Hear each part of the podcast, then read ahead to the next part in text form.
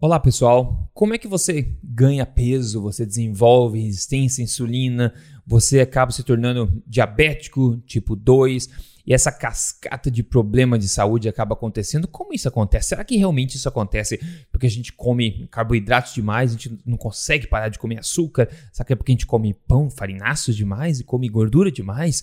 Será que o problema está nisso, no excesso da alimentação mesmo? Será que essa é realmente a teoria que a gente tem que focar? Bom, eu vou dizer que provavelmente não. Eu quero trazer neste podcast aqui o que eu considero uma das melhores teorias nesse sentido que pode explicar muita coisa pra gente, ok? Então, tô ansioso para contar isso para vocês. No mais, bem-vindo, pessoa forte, pessoa forte. Bem-vindo ao episódio número 21 aqui do Papo Forte, com quem vos fala Rodrigo Polesso, onde você encontra semanalmente dicas exageradamente honestas sobre saúde, emagrecimento, boa forma, estilo de vida forte, tudo baseado em ciência, tudo baseado em experiência na lata. E pessoal, vamos falar sobre esse assunto tão, tão importante, né? Se a gente for ver é, através da lente da medicina convencional, né? Do senso comum na medicina é, tradicional, quando a gente tá com problema de diabetes tipo 2, resistência à insulina, excesso de peso, a gente vai lá e provavelmente a gente vai ouvir o seguinte, né? Que acontece porque você come demais, você não tem hábitos saudáveis, você se exercita de menos, você come demais, você não consegue parar, você come porcaria, né? Você não consegue se controlar. O problema está com você, é um problema de autocontrole. Será mesmo? Bom, essa é a parte tradicional do senso comum da medicina tradicional, né? Você tem a maior chance de encontrar uma informação como essa, né? Do que uma, é, uma das outras que eu vou mencionar agora. Agora, se você vai para os círculos um pouco mais científicos, por exemplo, do pessoal da low carb, do pessoal da dieta cetogênica, etc., acredita-se que uma das maiores causas né, disso tudo que eu acabei de falar é o consumo exagerado de carboidratos, né? Açúcares que acabam levando você a desenvolver gordura no fígado e resistência à insulina. Na é verdade, então isso acontece também. A gente acha que o carboidrato, o açúcar, os refinados, isso colaboram bastante aí e são basicamente a causa, o excesso de consumo desses alimentos são a causa da diabetes tipo 2, a causa da resistência à insulina. Muita gente acredita nisso realmente, né? Mas, mas talvez essa ideia não seja tão precisa. Apesar de eu conhecer toda a ciência e ter realmente muita coisa válida neste aspecto que a gente não pode negar, eu, particularmente, não estou convencido que o mero consumo excessivo de carboidratos seja a causa da resistência à insulina é, fisiológica e patológica, né? Do diabetes tipo 2, por exemplo, e do ganho de peso exacerbado. Eu vou te contar mais sobre isso agora, uma teoria nova. Inclusive, só lembrar que eu esqueci de falar no começo. Se você não assina esse podcast ainda na, no Google, no Apple, onde é que no Spotify, né? Certifique-se assinar para você receber a notificação toda semana que eu tô aqui contando informação que você não vê em outro lugar dessa forma para você, tá? E por favor, indique para pessoas que você acha que podem tirar proveito de informações práticas baseadas em ciência que podem melhorar o estilo de vida, a saúde e o peso também. Os podcasts são todos gratuitos, é só procurar Papo Forte com Rodrigo Polesso em todo lugar, em todas as plataformas de podcast e você vai achar lá, ok? Então passe à frente, por favor. Eu faço esse trabalho muito carinho para tentar ajudar vocês honestamente aqui. Vamos lá então. Como eu falei, eu não compro muito essa ideia que seja tão simples assim esses problemas todos, simplesmente porque a gente consome carboidratos demais. Eu acho uma ideia simplista. As coisas é, parecem ser mais complicadas que isso, né? E a ciência por trás uh, desse assunto é realmente fascinante, né? Apesar de não ser conhecida pela maioria das pessoas. Primeiro, vamos entender o seguinte. É, vamos ver o que você acha dessa teoria toda, né? Que tem muita ciência por trás, inclusive. Nós temos que entender, pelo menos, que existem dois tipos primordiais de resistência à insulina. Não existe um tipo só. Existe resistência à insulina fisiológica a nível sistêmico do corpo e também existe uh, a resistência à insulina a nível do adipócito. O que é o adipócito? É a tua célula de gordura. Né? Então existe a resistência à insulina a nível do corpo inteiro, quando o teu corpo, no geral, as células musculares, o teu corpo, os órgãos ficam é, insensíveis, né? resistentes à insulina, mas também existe aí a sensibilidade e resistência à insulina a nível da célula de gordura, que é muito mais que um armazém de estoque, pessoal. A célula de gordura é uma coisa viva, com funções endócrinas. Então, existe também resistência à insulina a nível do adipócito. E isso leva a nossa atenção a eles, aos adipócitos, as células de gordura, que são muito mais, como eu falei, do que as pessoas tendem a achar que é simplesmente um balde que guarda gordura. Não, não, não. Existe uma teoria bastante convincente e bastante elegante também é, do que gera resistência à insulina no corpo, em termos nesse quando a gente foca nessa questão do adipócito. E de forma bastante simplificada, para a gente não ficar aqui três dias, Funciona basicamente assim. Você tem geneticamente programado seu corpo uma quantidade de gordura que seu corpo consegue estocar de forma saudável até que você comece a ficar doente. É né? meio com um limite de adiposidade, digamos assim. Então, tem algumas pessoas que conseguem é, armazenar bem mais gorduras naturalmente e outras pessoas que ficam doentes armazenando bem menos gordura. Né? Por exemplo, os asiáticos, a gente sabe que eles armazenam menos gordura, eles tendem a ficar diabéticos e com outros problemas quando eles não estão obesos. Eles estão muito, muito mais cedo, né? Então você nem vê que o cara está acima do peso, mas já está diabético, está doente por dentro. Ao passo que a gente pode ver outras pessoas que são extremamente obesas e ainda a gente não tem nenhuma bandeira vermelha de diabetes tipo 2, etc. Porque tudo depende de quanta gordura, né? Qual que é o teu buffer de adiposidade, digamos assim, quanta gordura que o teu corpo consegue armazenar. Bom, limite, né? Como fosse um limite de adiposidade antes da problema. Então, digamos, por exemplo, só para a gente ilustrar, que você tenha lá, sei lá, um milhão de células de gordura. Claro que a gente tem muito mais do que isso, mas só para simplificar. Um milhão de células de gordura no seu corpo para você encher. Esse é seu estoque, né? E se você encher todas essas células de gordura, todos esses adipócitos, você atinge 100% aí da sua capacidade saudável de armazenar gordura. Esse é o teu armazém, certo? Teu armazém. Você encheu 100%, né? Se você consegue encher 100%, você atingiu a capacidade máxima. Se você conseguir manter seus estoques em 20%, 30%, 50% ou até 90%, o seu corpo continuará receptivo a estocar gordura e provavelmente se manterá essa sensibilidade à insulina, porque tem lugar para chegar essa gordura, né? A insulina é aquele hormônio anabólico do corpo que tenta colocar energia onde precisa energia ou estimular o armazenamento de energia quando é está em excesso, no caso da gordura. Então a insulina vai batendo no adipócito, falando assim: ó, a gente tem energia, um car uma carga de energia essa aqui para você estocar, o adipócito. Quer pegar? Quer. Então beleza. A insulina vai lá, estimula, o adipócito abre a porta e armazena isso. Então, se os seus estoques de gordura estiverem ainda dentro do limite, você o adipócito vai dizer beleza, tem mais, mais carga de gordura, vamos em frente, vamos armazenando aqui, não tem problema. Agora, quando você atinge 100% é, do armazenamento que você tem no corpo e você passa desse limite até, você começa a ficar 110%, 120% do teu armazenamento, coisas terríveis começam a acontecer. Coisas terríveis começam a acontecer. Mas a gente tem um armazém né, fechado e você está com 110% da capacidade, 120% da capacidade, você começa a colocar até o quê? Pressão, estresse na estrutura do armazém, porque ele está cheio, está começando a estufar as paredes, né? Então isso que a gente é, acontece no caso dos adipócitos também, literalmente, basicamente isso, que a gente chama de adipocyte hypertrophy. Né, que é de fato hipertrofia do adipócito, ou seja, ele cresceu além, né, ele hipertrófico, ele cresceu além da capacidade dele normal. Então ele está ele tá mais esticado, digamos assim, armazenando mais carga do que ele deveria para ser saudável, né? À medida que as células de gordura começam a se expandir além da capacidade, é como se fosse um balão de ar enchendo de ar, ele começa a encher de ar além da capacidade normal do balão. Então, o que acontece? Bom, ele pode estourar, primeira coisa, e outra que pode começar a vazar ar por baixo também, né? do balão, porque tem muito ar dentro, a pressão está muito grande. Então, se você não apertar direito a boca do balão, ele começa a vazar também. E o que acontece, né, é que essas células de gorduras adipócitos começam a ficar doentes e também começa a vazar gordura também da célula de gordura e começa a voltar a gordura para o sangue. É exatamente o que acontece em pessoas que estão muito acima do peso, com resistência à insulina. As células de gordura não conseguem segurar essa gordura e começa a vazar isso para o sangue. Além disso, elas começam a ficar resistentes à insulina também, porque elas não querem receber mais gordura. Agora vem a insulina com uma carga de gordura. Me fala, meu amigo, não posso armazenar mais gordura, eu já estou cheio aqui dentro. Como é que você está pedindo para me armazenar mais? Eu começam a fechar a porta na cara da insulina, começam a ficar mais resistentes à insulina, né? Porque já passou do ponto, eles não têm mais como armazenar. E nesse ponto você começa a ficar resistente à insulina e eventualmente, se você continuar, vai se tornar diabético tipo 2, onde a glicemia no sangue saiu do controle, os níveis de açúcar no sangue saiu do controle, né? Bom, hum, note que agora que esse limite de adiposidade, digamos assim, é, foi atingido né, para muita gente, esse limite não pode ser grande ou pequeno, dependendo da pessoa. Então você pode desenvolver diabetes tipo 2 mesmo sem ser obeso, né?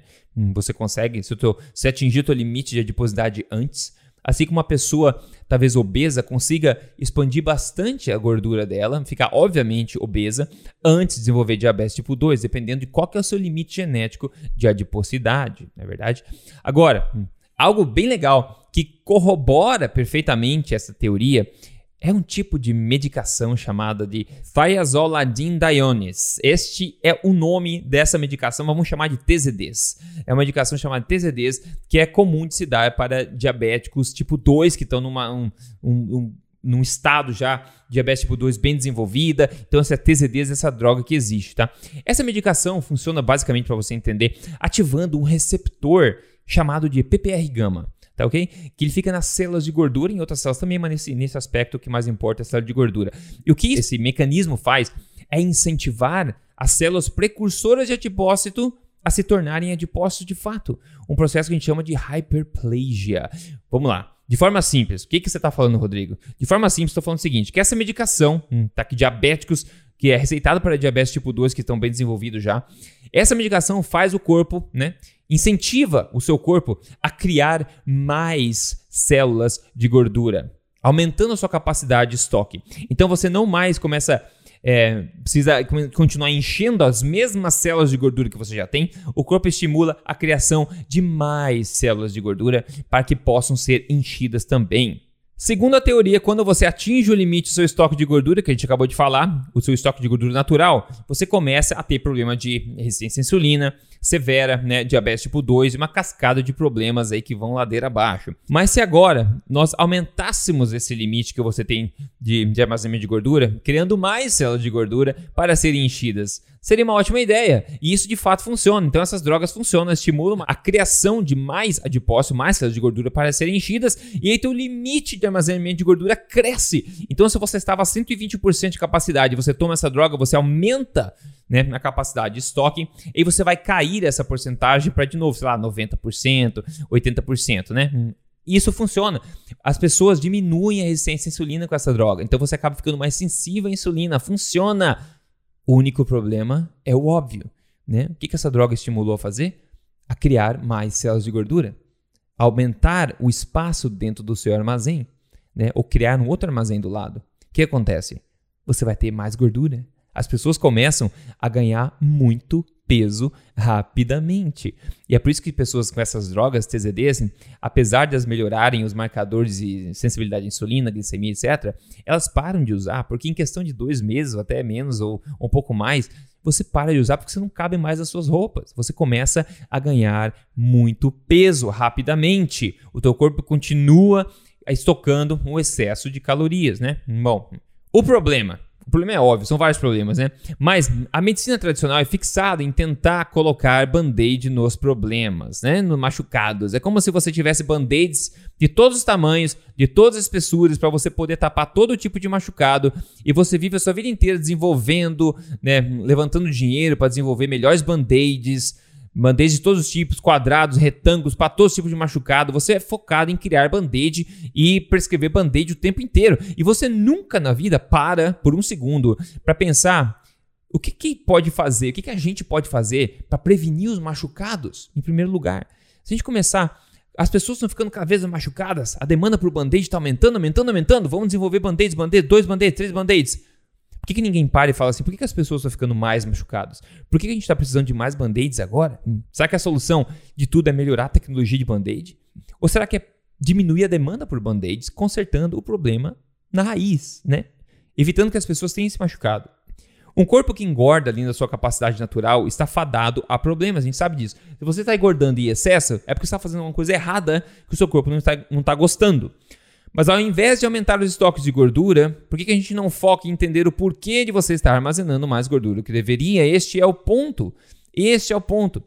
Existem várias teorias do porquê disso acontecer, de você continuar né, armazenando gordura. E uma das minhas teorias favoritas tem a ver com o consumo de óleos vegetais. Pois é, óleos de semente, como canola, né, como óleo de soja, óleo de milho, óleo de semente de girassol, né, esses óleos de semente, que eles hackeiam, eles passam a perna em mecanismos das células, dos adipócitos, por exemplo, né? fazendo com que eles continuem receptivos ao armazenamento de gordura, quando naturalmente já teriam fechado a porta. Mas isso é uma conversa para outro dia, que é mais detalhes, ok? Então, basicamente, Os óleos vegetais vão deixar os adipócitos por muito mais tempo sensíveis à insulina, ou seja, recebendo a carga de gordura, mesmo depois de eles já estarem para lá de cheios. Isso é um problema, né? Quando você tem os adipócitos assim hackeados e recebendo energia o tempo inteiro, pode faltar energia no sangue para os órgãos também, porque toda energia entra para armazenamento. Então você começa a armazenar energia, armazenar ficar mais gordo, mais obeso, e ainda assim você sente fome, falta energia para o corpo funcionar, então você se sente cansado, com fome, e mesmo assim você está armazenando um monte de gordura.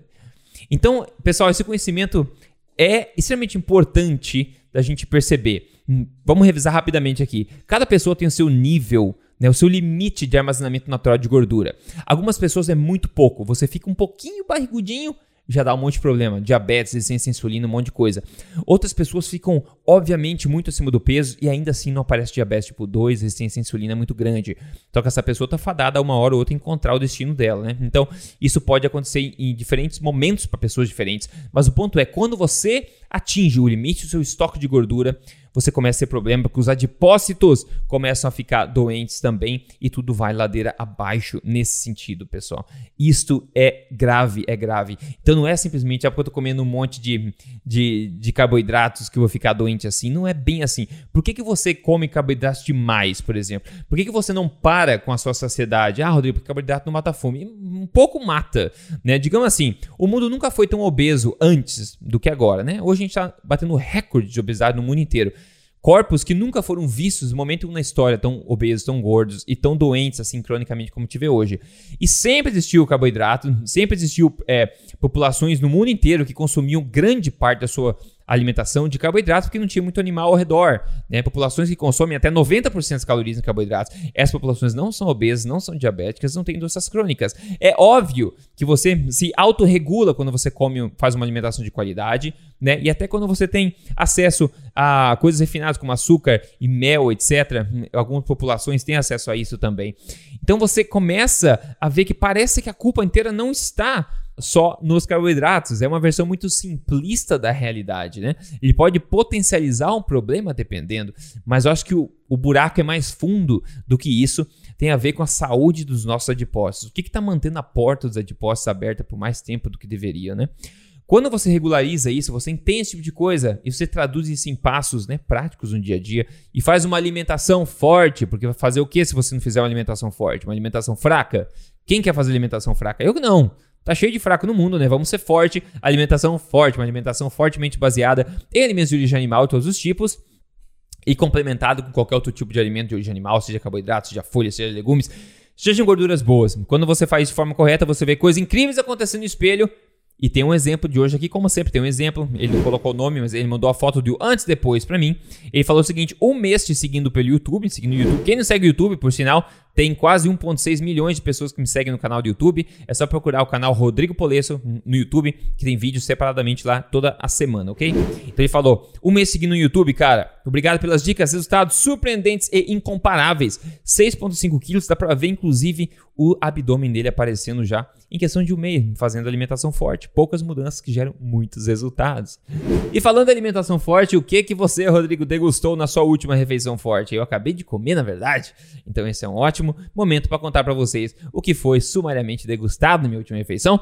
E foi muito fácil. Hoje eu comi picanha. Pois é, eu comprei uns bifes de picanha que eu achei de gado alimentado a pasto. Inclusive um lembrete de novo, se você mora no Brasil, né? Eu moro aqui no Canadá, então é mais difícil achar de carne de pasto, digamos assim, porque a maioria não é. No Brasil é o oposto, mais de 80% da carne é de pasto, então se você comprar carne mais barata no mercado, ela é uma carne superior, a carne de pasto, essa que a gente paga uma grana preta aqui, ok? Então eu comi picanha com abóbora com canela em cima, por causa do gosto da canela. O pessoal pergunta, Rodrigo, por que você está usando canela? Por quê? Alguma coisa eh, mística? Não, é o sabor, tá? Simples. E eu fiz na, na manteiga essa picanha, na panela, panela de aço inox. Depois eu fiz uma, uma abóbora para ir com isso. Carboidrato de qualidade, gordura de qualidade, proteína de qualidade. Que maravilha. E agora é hora da dica exageradamente honesta sobre o assunto de hoje que é tão importante, né? Se você está doente acima do peso diabético, uma coisa é certa: existe algo que você está fazendo que não está sendo bem-vindo pelo seu corpo. Ao invés de a gente tentar tapar o sol com a peneira, tentando tomar todo tipo de remédio para todo tipo de sintoma, precisamos olhar a causa raiz dessas coisas. O nosso corpo é absolutamente incrível e sábio, né? Se ele está com problema, é porque a gente não está fazendo alguma coisa para ajudar ele. A gente, está, a gente está, nós estamos nos esforçando muito para dificultar a vida do corpo. O corpo é extremamente resiliente, ele consegue lidar com um monte de tipo de adversidade, todo tipo de dieta, um monte de tipo de toxinas, não é verdade?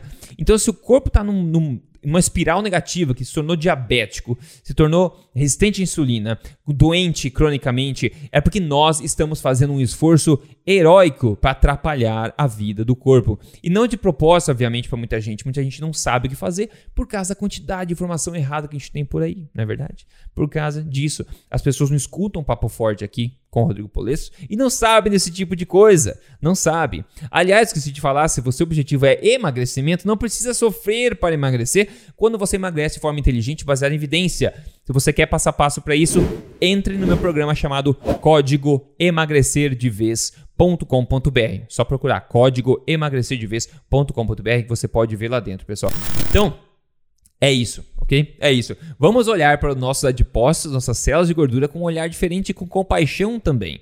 A gente não quer que eles fiquem doentes. Quando eles adoecem, o problema começa a acontecer. A gente tem que regularizar nossa alimentação, fazer uma alimentação forte e em todo o podcast eu dou dicas de como fazer isso. Maravilha? Pessoal, passa à frente esse podcast, por favor, se você pode é, divulgar por aí, me marca nas mídias sociais. Eu acho que todo mundo tem direito de ter acesso a melhor informação sobre saúde baseada em evidência. Isso pode ajudar muita gente a escapar das garras aí da, das informações erradas que a gente vê tanto por aí, né? E siga o podcast, se você quiser deixar uma avaliação para mim, eu vou adorar ler a sua avaliação, seja na Apple Apple, no Spotify, onde você quiser, ok? Esse é o Papo Forte com o Rodrigo Polesso. Semana que vem tem mais. E agora, até lá, um forte abraço para você. Até mais.